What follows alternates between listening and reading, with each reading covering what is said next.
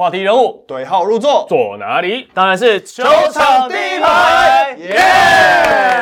赛事的第十六周回顾，这一周呢，因为碰到了清明连假，那么在周一的时候呢，在 Podcast 平台；周三的时候呢，在某某综合台七十五频道以及 TSNA 的 YT 频道上面呢，都会带来每一周的赛事回顾。好，那所以呢，我们在四月四号的比赛，周一的比赛呢，会留到下一周哦，因为以日历上来讲，确实它已经是下一周了，我们就留到下一周的时候呢，再一起回顾本周大事。先讲在赛事编号例行赛第三十八场，四月一号，当时。是周五的晚上七点半。那为什么是赛事编号第三十八号呢？因为当时呢，是因为碰到了桃园的疫情爆发，然后刚好它是延赛，所以延到了这个时候来进行比赛。周五的晚上的七点半，最后的比分呢，新竹接口工程师一百一十六比九十七，十九分差击败了桃园领航员。好，这是在这场比赛最后的比分。可是呢，大家其实比较在讨论度最高的是林一辉跟 Robinson 这两个人又。弄在一起，冲突事件又有冲突了，真可惜啊！因为第一节得到四十四分，进攻打得这么棒，对不对？然后小烈三分球五投五中，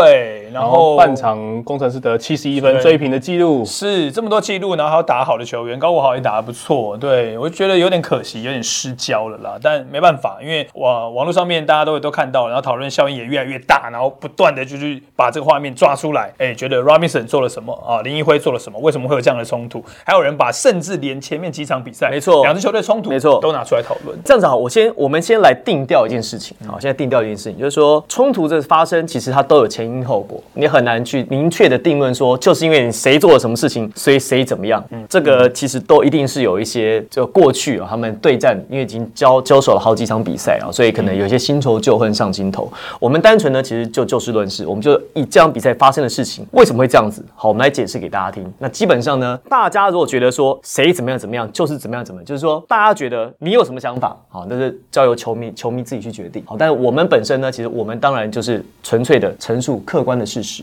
嗯嗯。那你们要觉得说这个球员好，这个球员不好，这个球员怎么样怎么样，那大家都有自己有发言，自己有自己自由公平，自己有想自你你要怎么想你要评论，其实大家都有自己的自由，我们不会去主导，不会去干涉。好，那这件事情呢，其实发生之后，网络上有很多的讨论。嗯。那很多的讨论呢，其实各种意见都有，因为不同球队球迷就会有不一样的看法。好，那我们大家当然有我们个人的看法，但是呢，以我们节目的性质，我们主要呢是阐述客观的事实。我们把这件事情发生的来龙去脉啊，另外呢还有在之后怎么处理的过程告诉大家。但是大家怎么想，当然每个人都可以自由心证，所以呢，我们也不会去干涉大家，说服大家。总之呢，我们就是一个提供资讯的节目。那 Harry 来，这个事情是在什么时候发生的？这事情其实是在这场比赛的下半场一开始的时候，在第三节大概剩十一分钟，十一分钟左右，就是其实真的就是下半场一开始的时候。刚开打的时候，那其实，在转播画面上面是没有看到林一辉的这个动作的。确实询问过所有的转播的画面是没有这个画面。那为什么最后会找到这个画面呢？是因为。在栏架的两边各放了一台 GoPro，那这台 GoPro 呢，这个角度刚好是联盟持有的这个画面角度，所以呢，联盟因为听到有人反映这件事情，所以才在这个那个当下回看 GoPro 的画面，才找到林一会有这个动作。好，这个我们来补充一下，就说联盟哦，在应该说栏架上面的 GoPro 本来它的作用是，比如说在看像 Robinson 要扣篮的时候，呃，它是拿来做的这个使用，就一开始本来不是拿来就是拿。拿来看球员的一些死角的一些应用，这样。那篮架两边各有一个 GoPro，但是呢，因为线路的关系，所以转播单位呢，他们只能看得到一路，就是只有一边他们会有，另外一边呢，他们其实是看不到的。就这么刚好。对，然后那那刚好呢，画面拍到林一辉就是动手的这台 GoPro 是联盟持有，联盟他的那个线路，所以那个线路在第一时间，其实转播单位其实是没有，因为他们并没有连到转播车上，是必须把您的车信号截取出来之后，所以你看到转播单位是很晚很后。后面的时候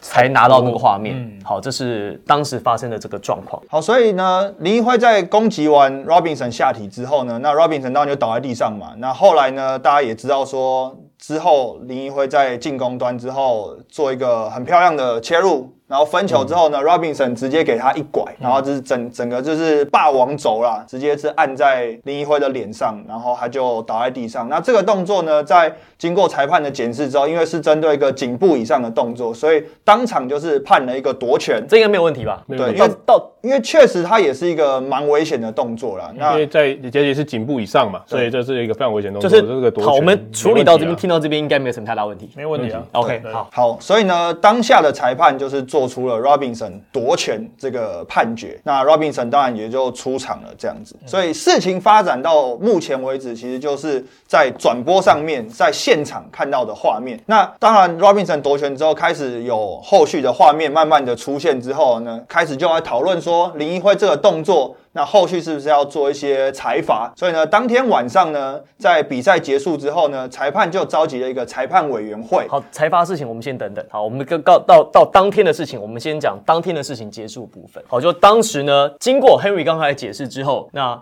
Robinson 跟林一辉两个就是是有对位的状况嘛。那这个确实 Robinson 也下手，所以被判出场。被判出场之后，那林一辉这个当下其实他是有继续在场上嘛？他先下场了，因为他被打到那一下确实是蛮大力的。好像罚球不是。是他罚，是对陈杰恩罚的。但他继续，他比赛他后来有在上场，嗯，就是后比赛的后半段有在上场。对对，所以因为在当下就是在场上判决来讲，并没有判他出场，没有夺权，没有什么，没有什么，因为他是受害者嘛，在当时。对，好，那所以呢，我们就以这件事情来讲的话，后来才看到说，哦，原来为什么 Robinson 会下手，是因为林一辉确实就是往 Robinson 罗宾森的下体去招呼，不讲武德啊直接攻击他下体。你们觉得为什么这会有这么大的反应？罗宾森？对，就被攻击了，当然一定会有很大的反应的。可是你不觉得篮球场上彼此的对抗性，其实手来脚来，其实这个在美国或者是在世界各国篮球其实是蛮常见的。你讲到这一点哦，你知道吗？我就刚好啊、呃上个礼拜去播球的时候碰到那个 Parker 教练，OK，、对，然后我就有跟他聊说，美国会发生这样子的事情吗？他说有，也的确会有，只是大家不会做的那么明显，因为呃，老实说，林一辉那个动作其实被镜头拍的很清楚嘛，而且他说真的，他明明就跑在自己的路线上面，哎，然后忽然过去，对他就是他其实那个球他还变相对，就是针对，没错，就是针对罗宾森要去做这件事情。那呃，Parker 教练就说，呃，场上的事情我们一般都留在场上去解决。你如果想要用什么小动作再拐回来什么之类，他说球员大概就是这样子，因为这种东西以美国那么长的历史来讲的话，基本上就是层出不穷。对，那只是那一场比赛，我觉得啦，呃，可能是因为是一个是本土，一个是洋将，所以两人在刚刚 Henry 想吧，一开始讲的就是文化背景不同这件事情，他可能觉得说，哎，我们在那边打球很正常啊，大家小动作很多嘛。可是洋将或许会觉得说，我是外来客，然后你们这边的打法怎么会这样子？他可能没有办法接受，所以反应很大。我其实反而是觉得，因为就我们在美国生活，然后打过球的经验，嗯，其实美国人他们应该说。以欧美篮球来讲的话，在场上他们对抗性、肢体接触很多。请看东欧的篮球、澳洲的篮球、美国篮球，其实他们的碰撞是非常非常的频繁，碰撞的尺度跟力道也很大。可是他们比较可以接受，就是我真的看你不顺眼，你今天一直弄我，我就直接跟你手来，我就直接下手招呼了。嗯，我们两个就是正面对决。但是如果说你说攻击人家的下体或者攻击他生殖器官，他们会觉得说这是一个比较比较下流的招数，不讲武德的行为、啊，不够 man，因为讲说，因为讲说你在球场上就是用球技来论输赢嘛，或是肌肉。或是肌肉。对，那其实你用这种小动作来讲，他们觉得说你赢得不光彩。对我我这这嗯这这样解释蛮，就是就说他们比较可以接受说，如果你真的看我不顺眼，我们两个真的就是有彼此间有牛肉有 beef 的话，那我们两个就直接来正面对对对对，直接我们就直接来，呃，直接来挥拳对对打，这都都算了。但是如果说用偷袭的方式，呃，其实，在欧也特别在美国，他们其实是会很生气，他们会觉得说，你为什么你就你有种你就来跟我正面对抗？所以为什么罗宾森他最后的反应会是这样？其实这个其实跟文化篮球文化上面其实是有非常大的关系，有非常大的关系。那这件事情呢，在当天好，在网络上的讨论也很多。好，这个反正大家去搜寻嘛，这各式各样的文章都有呢，就是怎么样讲的都有。当天的事情就这么结束了。好，在结束之后呢，就出现了两个有先后时间顺序。比赛结束之后呢，联盟就发了公告说，第三节呢还有十分三十秒的时候，因为当时罗宾森跟跟林一辉第一时间的冲突，哈，其实并没有看到，因为透过现场说的转播画面都没有看到，所以呢，当时只是吹了罗宾森的这个夺权犯规，取消比赛资格，下一场比赛就禁赛一场了，这是自动生效的。可是后来呢？裁判赛后比赛打完之后，赛后重新检视了官方的多视角画面，就是刚才 Henry 稍有提到的，在篮板上那个 GoPro 的画面，那个是因为在转播单位第一时间他们是讯号没有连进去的哈。看到了这个这个画面之后呢，才发现原来是因为林一辉先袭击了下体。经过呢，裁判的委员会，这个裁判委员会呢，事实上应该照理说是有三个人，应该是那场比赛的主裁判、裁判委员会的委员长，还有那场比赛的裁判长，就是场边的技术委员啦，哈，就是等于是三个人。但那场比赛呢，由于裁判长就是那场比赛的技术委员，就是林景龙老师，所以等于说那就只有两个人嘛，所以他们就让 JB 就是这个顾问连裁判顾问这这个赛季的顾问呢，也加入了这个委员会。那所以呢，他们后来就认定这是一个就是袭击下体的动作，是一个二。级的恶性犯规，那罗宾森呢？挥击林一辉也是二级的恶性犯规，两个人都是二级啊。但是如果说就二级的犯规来讲的话呢，林一辉是没有被禁赛，好，这是部分罚款两万五千块，对对对，然后不用禁赛。所以其实罗宾森的禁赛呢，不是因为二级犯规，是因为他被夺权之后，照规章自动生效的下一场被禁赛。对，那以这场比赛，林一辉跟罗宾森的二级恶性犯规是两个人各被裁罚两万五千块钱。那这个其实是裁判委员会。所做出的一个惩处，好，但是呢，除了裁判委员会之外呢，另外呢还有一个是赛务联盟的赛务组，这个跟裁判组是没有关系，他们是另外一个单位，是独立出来，是独立单位的哈，是赛务组，就好像比如说我们看到 NBA，其实 NBA 很多事情发生之后，它并不是由裁判来决定，对，谁谁谁禁赛几场，比如当年奥本山斗殴的时候，也不是裁判决定禁赛几场，是，事实上他们也是也经过联盟的赛务组，然后他们开了会议之后，他们定出了这个惩处，是由联盟官方出来发言说谁谁被禁赛几场这样，对对对，而且。事实上，禁赛这个几场的场次呢，其实也是由这个官方他按照我们讲简单的例子嘛，比如说哦，你在法庭上面，比如说最高可处七年有期徒刑，嗯，但是法官他的裁量权可能是比如判你一年、三年、五年、七年都可以，但不能超过七年，嗯，就大概是这个意思。所以他们就联盟的赛务组呢，就根据了这个联盟规章，就认为说违反了赛事的第二十五点二条，球员不得恶意伤害或严重危害其他球员，巴拉巴拉巴拉，好，就二十五点二条，大家可以去翻。所以呢，追加了。林一辉啊，上面写追加林一辉竞赛两场，并且将于这个赛事编号第六十六场跟第七十场的时候呢来执行。好，这是在整个这个发展的状况。所以其实刚主播讲的就是包括。裁判委员会的二一二级跟后面联盟的两场竞赛，其实这两件事情是有先后顺序，而且是独立事件，所以他不是说因为听到大家的舆论之后，所以才要去追加这件事情。所以基本上这两件事情是独立的，就是联盟看到了林一辉这个动作、这个行为，然后认定他是危害其他球员的安全，然后特别去加上两场的竞赛。对，所以也是跟大家说明一下。不过其实移辉这个状况哦，我我其实我觉得最后我们为这件事情就是做个总结，就是说我还记不记得林一辉先前在我们节目上来讨论脏跟粗，哦对对，所以你有感觉被骗，绝对绝对？被骗，觉得绝对被骗了这样。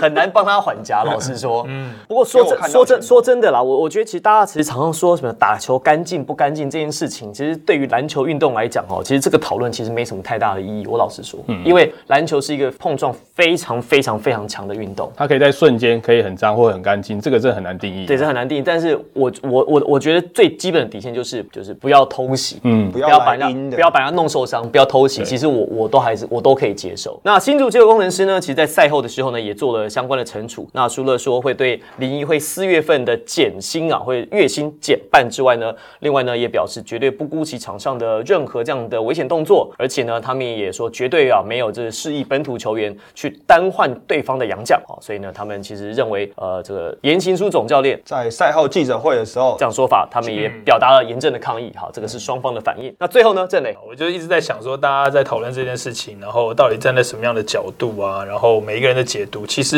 我我觉得因为。现在呃转播，然后大家这么多人看到，我觉得以 Plus League 现在的声势声量，也的确真的非常多人在看，嗯，所以才会讨论到现在这个延烧到这种程度。那我觉得除了身为一个啊篮球人、体育人，那觉得说有点可惜，就有点失焦的这个这个情况下，我觉得每一个人都可以用不同的角度去去解释这件事情。嗯，你可以觉得林一辉怎么可以这样子？对，你也可以觉得 Robinson 怎么可以去伤人？对，对你也可以觉得裁判的罚则太轻，或者是联盟的罚则太重。我觉得你都可。可以，这是我们完全 open 的，对，完全 open 让你去思考说你自己觉得怎么样。但是我认为最终的一点，在事发隔两天之后，联盟的执行长陈建州先生他也有说这件事情希望尽快的告一段落，让篮球回归到篮球的本质。那我觉得这些都是研发出来的事情，是啊不管是你做小动作，或者是说场上的冲突，或者是说啊、不管球队表现好还是表现不好，我觉得还是要回到就是必须专注的打比赛。那你讲到这个事件的主角工程师，我就认为他们在呃下一场比赛林一辉缺阵的情况之下，他们打出了好球。其实最近工程师在半个月之内其实打得非常好，对取得连胜之外，本土球员其实一直有很好的表现，包括高国豪、朱云豪、郭少杰，嗯其实打的都非常的出色。那我们我们就可以来看一下，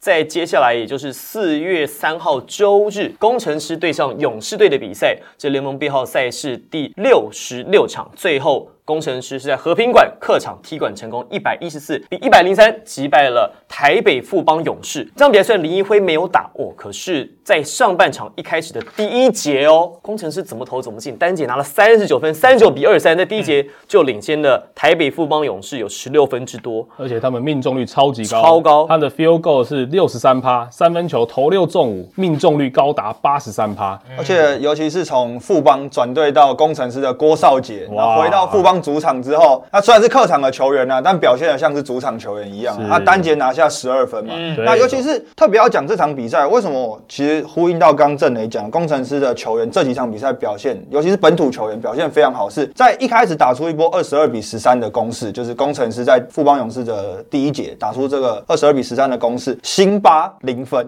对，错他是没有得分的。开节二十二比十三的一个攻势，辛巴是没有得分的，他在第一节才得六分，这跟之前的啊、呃工程师的打法战术有点不太一样，他们有做一些改变。而且看得到很多就是画面，其实辛巴在低位已经要要球了。那在过去我们在现场看，可能就觉得啊，球要塞进去，丢进去了。对。结果没有，郭少杰选择就是从另外一边做切入。那其实这也可以看到说，工程师本土球员在依赖辛巴，或者是在整个进攻的改变上面，他们是更有信心这场比赛郑磊波的，对我刚好是担任这场比赛的球评，那我觉得呃，其实工程师用这样子的打法，会让我更期待说，在季后赛的时候，如果他们用这样子的方式去对决，不管是在第一轮碰到的对手是谁，应该会非常的有看头。因为过去大家都会呃，就是有点像是故意取笑他们，就是说你们就是靠洋将嘛，洋将的得分，然后本土那那么少，一百多分里面本土才那么一点点，结果在最近这几场比赛，包括高国豪的爆发，朱云豪也串起，然后加上刚刚那场比赛我们讲到的郭少杰对上老东家，哎，第一节就打得这么好，整体的攻击方式是完全的不一样，不再是以辛巴为主体，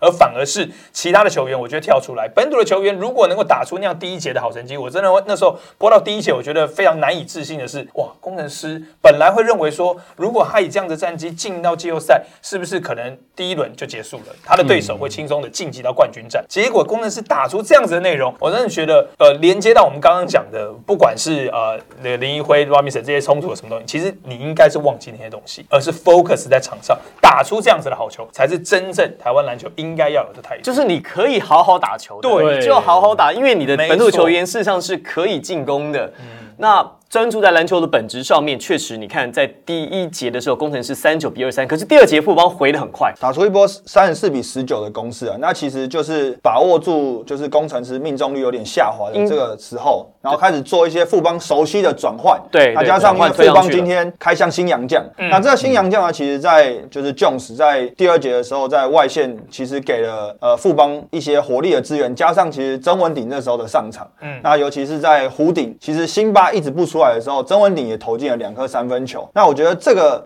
是让就是整个富邦来讲，就是一个有内有外，然后又打出他们熟悉的转换，所以很快就把分数带上去。那其实半场结束的时候是一分差，嗯，尤其是在工程师第一节投的这么顺的情况下，其实半场只有一分差，就让大家觉得说，哎、这个工程师是不是可能下半场又要开始球给辛巴，或者是宇宙富邦又要出现？结果没有发生这件事情。第三节其实是一个转捩点。其实这场比赛你会看得出来，虽然台北富邦勇士在试他们的洋将，在试 Jones，、因为这场比赛辛特利没有登陆，然后 ZSF 塞瑟夫其实打的时间也不长。这场 Jones 打打打了四十四分钟，对，其实是在测试他啦，我对知道想看一看他在实战上面大概是怎么样的一个球员。可是我真的要说的是，在第三节，其实，在胜负来讲，这节底定其实很大的一个差别在于，除了工程师维持了在单数节，就一三节，就全员炮轰的好手感之外，我觉得 PJ 就是 Perry Jones the Third，就是 PJ 三世啊，就琼斯的防守其实是非常非常非常占了一个很重要关键，是因为他好几次他对位的那个球员直接一拍过到底。第一线都被过。他第一线太容易被突破，被突破之后，他好几次，你看 Jones 最后的成绩其实看起来非常的亮眼啊。强斯最后呢拿到的分数是二七分、九篮板，还有两次的助攻、三火锅、一超节，只有一次的失误，命中率还不错哦，因为命中率三分线外十七投两中。可是他在防守上面，他在第一线对位郭少杰，哦，对位法师法师，还对位朱云豪。一拍就晃过去，被晃过去之后，为什么他有三个火锅呢？因为他被晃过去，他回去追防的时候，追魂锅，他的手跟他的臂展是够的，他追得到。可是十次当中可能追到一两次，更多的时候呢，其实就是被郭郭少杰有一球还很漂亮的晃过去之后，假动作甩开他，因为他已经被之前被盖过，所以他知道说假动他很很会跳，所以他就第一拍就先做所以事实上第。三节打到了后半段，徐静的教练其实也忍不住了，就把琼斯给换下去，因为确实他的当时台北风勇士的攻击上其实是不像第二节打的这么顺，可是防守守不住。哦第三节开节的时候，工程师打出一波二十二比二的攻势。嗯，那这段期间呢，算当然就是除了法师，其实本土的串联是让法师能够有这么好开火权真的真的，因为因为其实就像主播刚讲的，你外线比如说朱云豪啊，或者是任何一个人上来，Jones 第一拍都过去之后，后面的人要补防要做轮转，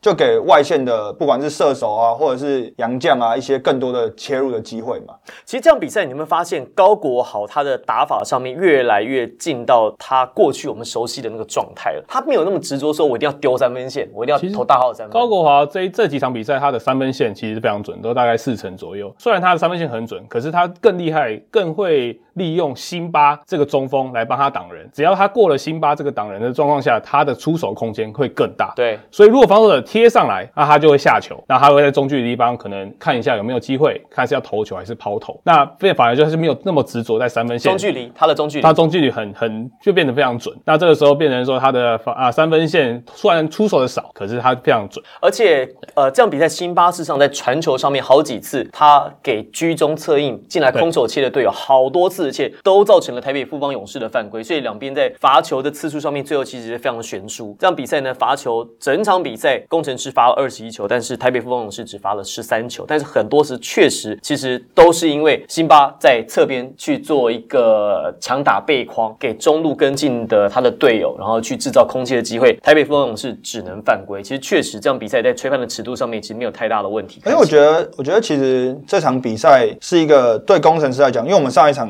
在上一上个礼拜的比赛讲说，对钢铁那场比赛是本土代表作。其实从那场比赛之后，本土球员其实一场打得比一场好。那除了本土球员表现之外，其实大家可以看到整个球赛的内容，辛巴或者是法师不再是进攻的第一选择，或是唯一选择。有很多战术其实是靠本土球员去跑出来，或者是去做最后的终结。那辛巴或是法师只是变成说所有方法里面的其中一套或是两套。那这个其实就像郑磊讲的，对于工程师来讲，它会变成一支更可怕的球队，因为当你本土球员真的都跑不出空档，或真的都没有办法解决的时候，我还可以把球塞进去给辛巴强打个篮下两三次，那逼得你要做包夹或是犯规之后，我外线又有其他的空档之后，我外线的攻击手又敢投篮，那其实就是变得更复杂。其实，在暂停的时候，你可以仔细听冠人教练他们在讲的一些战术。其实辛巴都是最后一个选择，他们一开始都会像像你说，先挡，先做什么，那你一个小做一些小组的配合。如果真的没有机会，再下塞下来给辛巴做最后的一个单打，所以就变成这是工程师这几场我们看到的一个变化。对，我同意那个 Tony 讲的，因为我在转播当中也的确在暂停当中看到，呃，冠伦教练其实在设计了很多种不同的进攻方式，不管是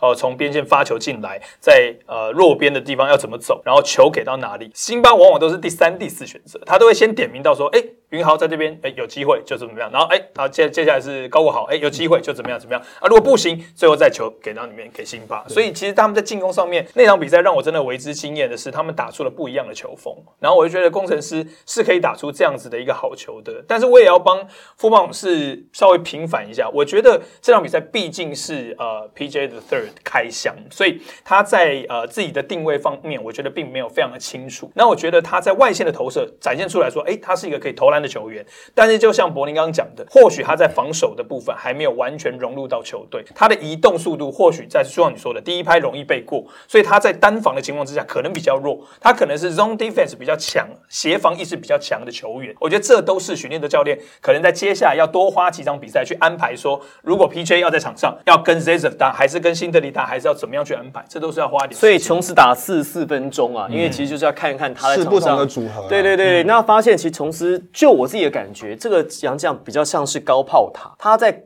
就是外围，你交给他出手，他其实是有好的手感，可是他没有办法像辛特利，就是 Singletary 这样，他可以把球开进去，他自己可以切入，或者是他切入之后可以分球、可以传、可以助攻。他好像比较是属于这点，我我觉得负益，因为因为你在那场比赛四十分钟，我印象中没什么看他切切入突破。对啊，对，所以他不是一个自己可以拿球突破去制造一些 playmaking 的机会，传球给队友，他不是这种球员。他对抗性也偏弱，他大部分都是在啊罚球线附近，他就收球，嗯。然后就投了，嗯嗯，他比较没有到篮下去跟，比方说跟辛巴对抗，或者是跟其他的内线球员做对抗。我会这样看，就是琼斯这个奖项的使用的话，其实是会蛮蛮针对性的啊，要可能要某几个战术，或者是某像刚刚郑雷讲的，可能区域联防的时候需要他，或者是现在需要外线高投射点的时候需要他，因为他真的要蛮看对战组合的。可其实就是就像主播你讲的，可是，在第四节富邦是在追分的时候，其实一开始是放 Jones 在场上的，嗯，但是感。感觉上他在三分球出手的方面是蛮犹豫的，嗯，就反而其实像张忠宪啊，或者是像曾文鼎，其实在三分线外出手都比他还果决一点。他还不熟啦，体系还不熟，对啊，体系不熟。可是他觉得那天怎么可以进那么多，可有点吓到。我的扩大已经用完了，我还是先不要投好。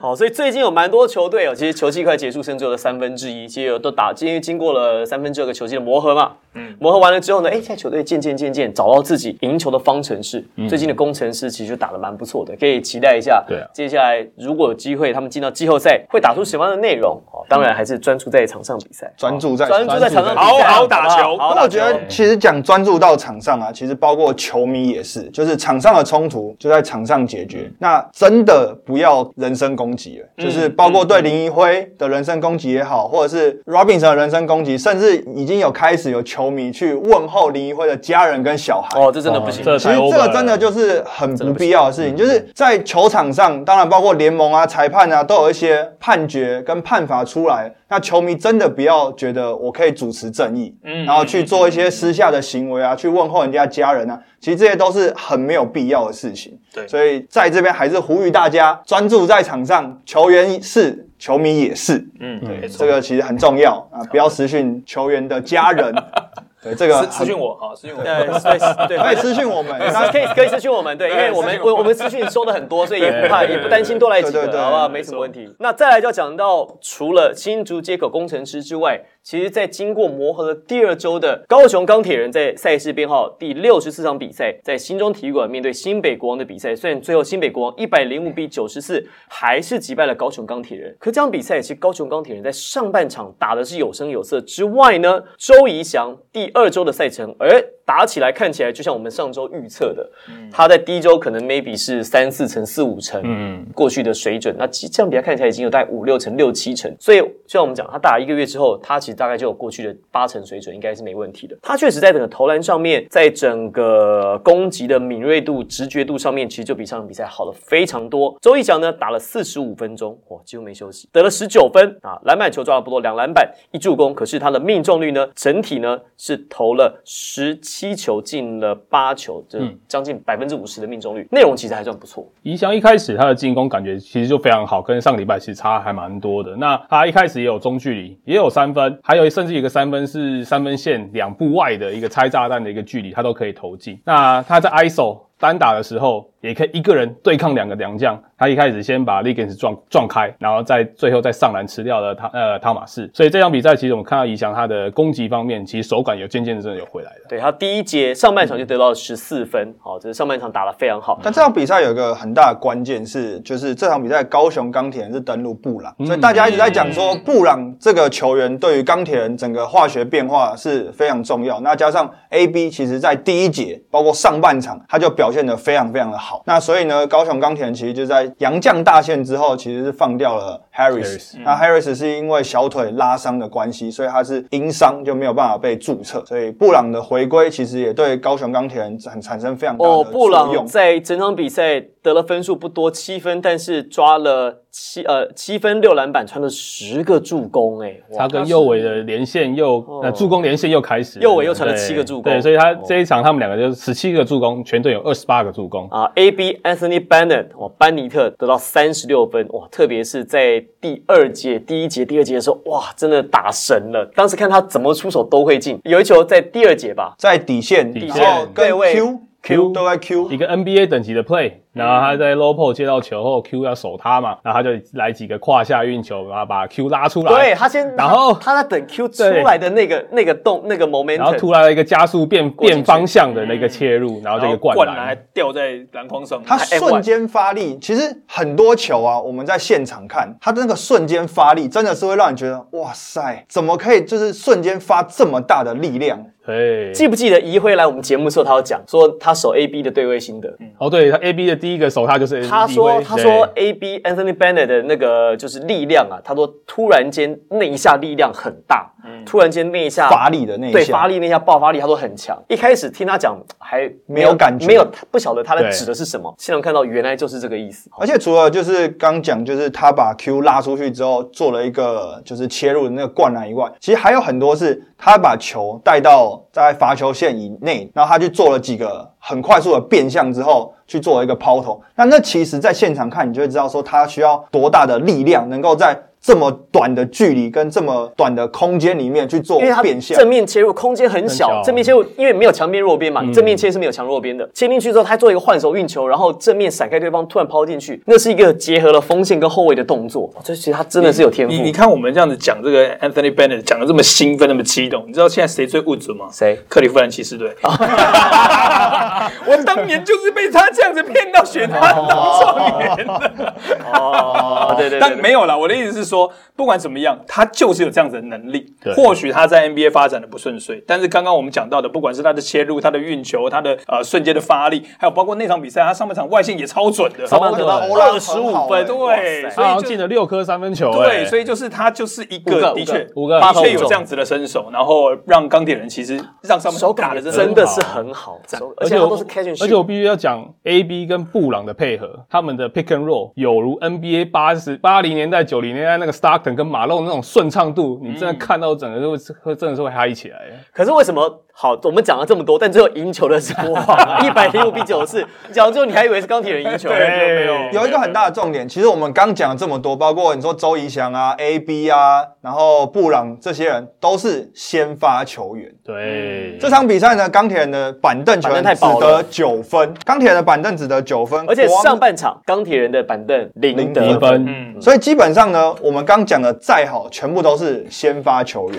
啊，另外也恭喜吕正如，啊，正如拿到生涯的六千分，耶恭喜！而且正如他在这场比赛的命中率其实并不是很理想。嗯赛后我们就去问了他，说：“哎，我今天看你投篮，这感觉弹道弧度很平诶。”他说：“哦，我在第二个攻防的时候，我腰就背又有点闪到，所以他被顶到他跑的时候他就是要缩着，不能够太不能太发力，他说他的投篮呢，都有点像是甩甩出像鞭子一样哦甩出去。对对对那所以甩出去，你下半身没办法启动，所以他整个连接比较比较少，所以你的力量不太够，就所以所以他这一场啊、三分球好像投九中一，而且第第第一颗三分球第一还第二个就进了嘛。就第就投出去就进了，后面就不舒服就就不舒服。因为我看他弹道，我说你今天弧度怎么那么平，所以他就才、才说了这件事情。好，那没关系，这是刚好题外话，顺便也恭喜他。好，但是呢，我们要讲到最后能够逆转的关键，的板凳比刚才讲到，Henry 说板凳比是三十七比九啊，最后，嗯，国王队的板凳拿了三十七分。当然啦，在第三节其实一开节的时候，国王队打的也是算蛮精彩的，两队其实都各有互换六次跟八次领先，但真正决定胜负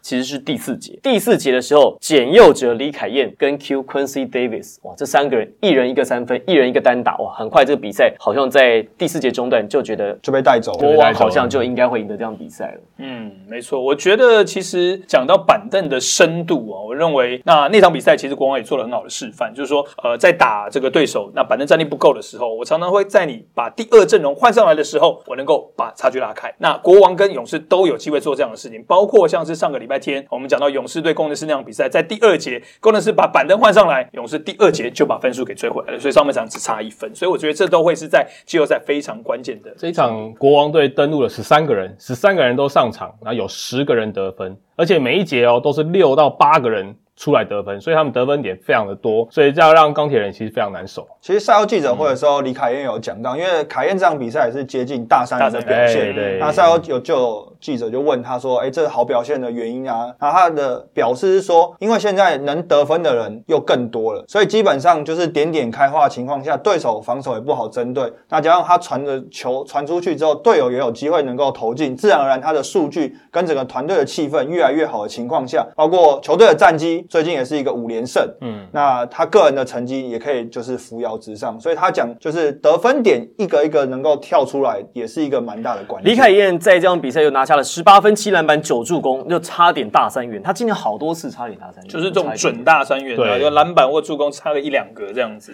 哇，那在第二节的时候呢，其实当时高雄钢铁人一度啊，因为 A B 的发挥领先了十分以上的分数，但是你就看到第二节李凯燕不断的给陈佑维上课，不论是用各种方式，你看到第二节有很多次。李凯燕跟汤马士两个人在高位打挡拆，你就看到陈佑伟一直在玩躲猫猫，但是他。要扑过去的时候，总是晚了半拍。李凯燕就抓那半拍去突破，去做外围的投射，而且怎么打怎么有。打到后面已经逼得不得已没办法，钢铁人的戴总教练洪启超教练他就只好把李陈呃陈友伟给换下来，换成以防守为取向的黄绿黄绿翔来跟着李凯燕，才稍稍把李凯燕当时的七眼给压下来。可是这个只有在上半场，因为到了第三节、第四节，同样状况又再度发生了。李凯燕这场比赛真的是只让陈友伟缴了蛮多的学费，我只能这样说。而且呢，因为李凯燕的发挥，他也串联当时呃像。Q 嘛，我们记不记得？对，Q 也拿到好几个，就是蛮 easy 的 basket。嗯那另外你，又传给简佑哲，简佑哲投进之后，两个还跳起来，嗯，开心啊！因为他们两个在四大运就是队友嘛，然后所以他们两个有一直有蛮好的兄弟情。而且其实讲到简佑哲这个，啊，就是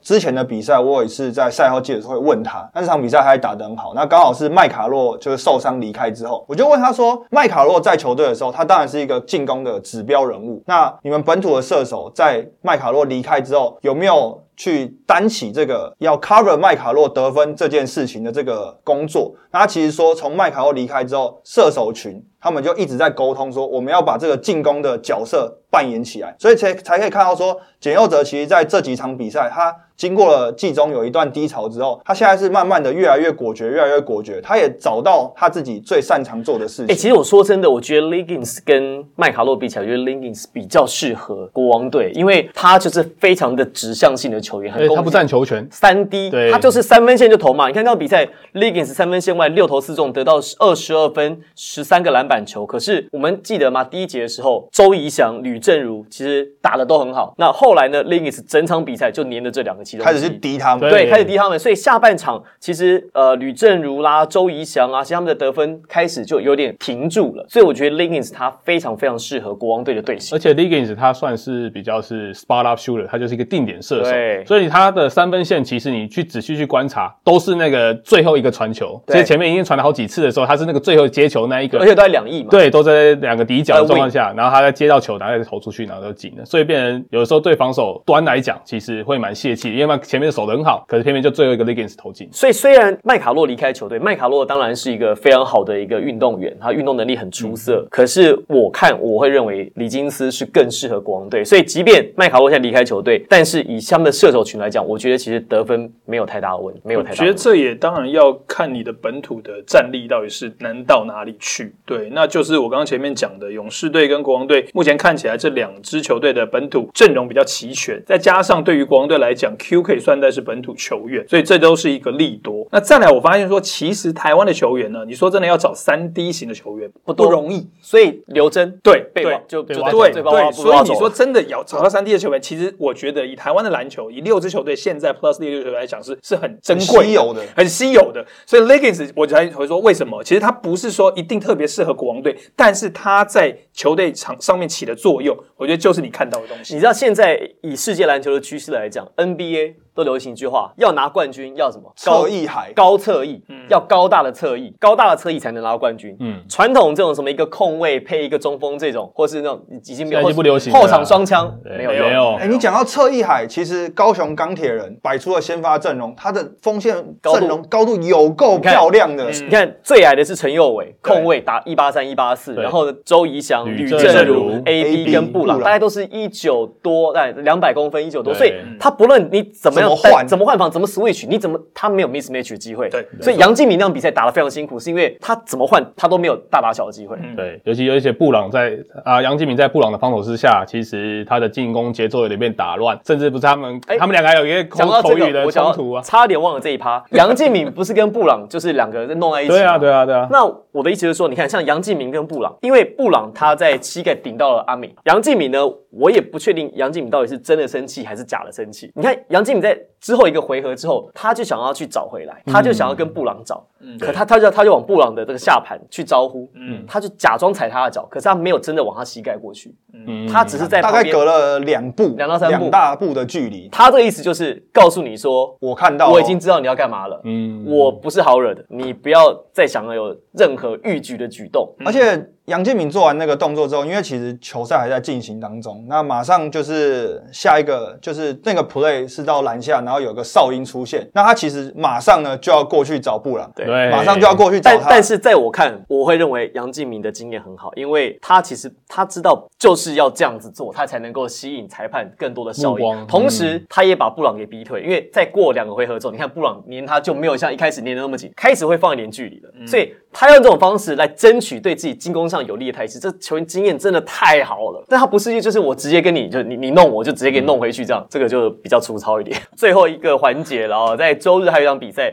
大家都忘了周敬明大家还有在打哦。哦，对哦这样对好不好？我们恭喜飞沙村射手吴松卫哎，付出出了出啊出一出来，马上呢就有三分线的表现。那最后呢，梦想家大比分一百一十七比一百一十一比七十七，哇塞，整整赢了桃园领航员三十四分。你刚称他叫什么射手？飞沙射手啊，飞沙村有这种有这个称呼？他不是名堂哥吗？球给打出名堂啊打出明堂对啊的名堂哥是？飞沙那边出来的球对员，哦飞飞沙飞沙射手我这真的没听过。飞沙射手飞沙射手，名堂射手是最多的称号了。对了哦啊，飞沙射手请。自行 Google。好，我们下次转播完。这场比赛吴松会会打了差不多八分半钟，可是他三分球出手九次，嗯，等于是几乎每两个回合就可以看到他出手一次，一分而且钟一次啊。命中率还不错哦。嗯出手九次进了三颗球球，其实在外围又帮梦想家增添一个射手的火力啊，所以这其实对梦想家来讲，争取季后赛之力多。哇，那领航员最近就比较辛苦了哦。这个连续两场大比分落败，虽然上周呢，这个由代理总教练严行书，我们舒哥舒总呢，这个拿下精彩的胜利之后，哇，又吞下了三连败。不过在周日的比赛啊，这个严行书总教练，我们代总教练，我们也恭喜他，恭喜恭喜恭喜哦！这个当爸啦对，当爸爸当爸爸生了一个女儿，好、所以呢，因为陪产假的关系，对啊所以这场比赛就没有随队。啊，下周呢，应该就会回到球队了。这是在这周赛事编号第六十五场的比赛，最后呢，梦想家一百一十一比七十七，没有什么悬念，好、就击败了桃园领航员。这是我们这周带来的回顾。好，那我们也要为这周最后的赛事总结一下啦。在这一周，其实我们看到了一些呃球队的变化，像工程师、工程师本土球员、本土球员开始慢慢的能够找到掌握大局了。找到感觉。然后钢铁人其实看起来也还蛮有机会最后拼一波的，因为最后年度这个如果是五六名的话，如果真的是领航员跟钢铁人这两支球队是最后两名的球队的话，现在五六名，可能也还说不准，因为钢铁人最近磨合的状况其实是蛮好的。当然了，每一队都有每一队的问题，就像我们讲，钢铁人可能需要更多的板凳，板凳可能需要多一点点。那领航员呢，要赶快确认他们的球风。那工程师呢，就是好好打球，好不好？专专注在球场上，每一支球队都有他们要去面对的问题。那当然啦，这个我们节目呢，就是提供资讯为主，也希望大家在收看比赛的时候呢，那搭配我们的节目，可以对比赛有更多的一些了解跟认知。好，那我们这期节目呢，非常谢谢郑磊，谢谢现场，我是王柏林，我是 Henry，我是 Tony，我是张真磊，小场第一排，我们下集再见，拜拜。拜拜。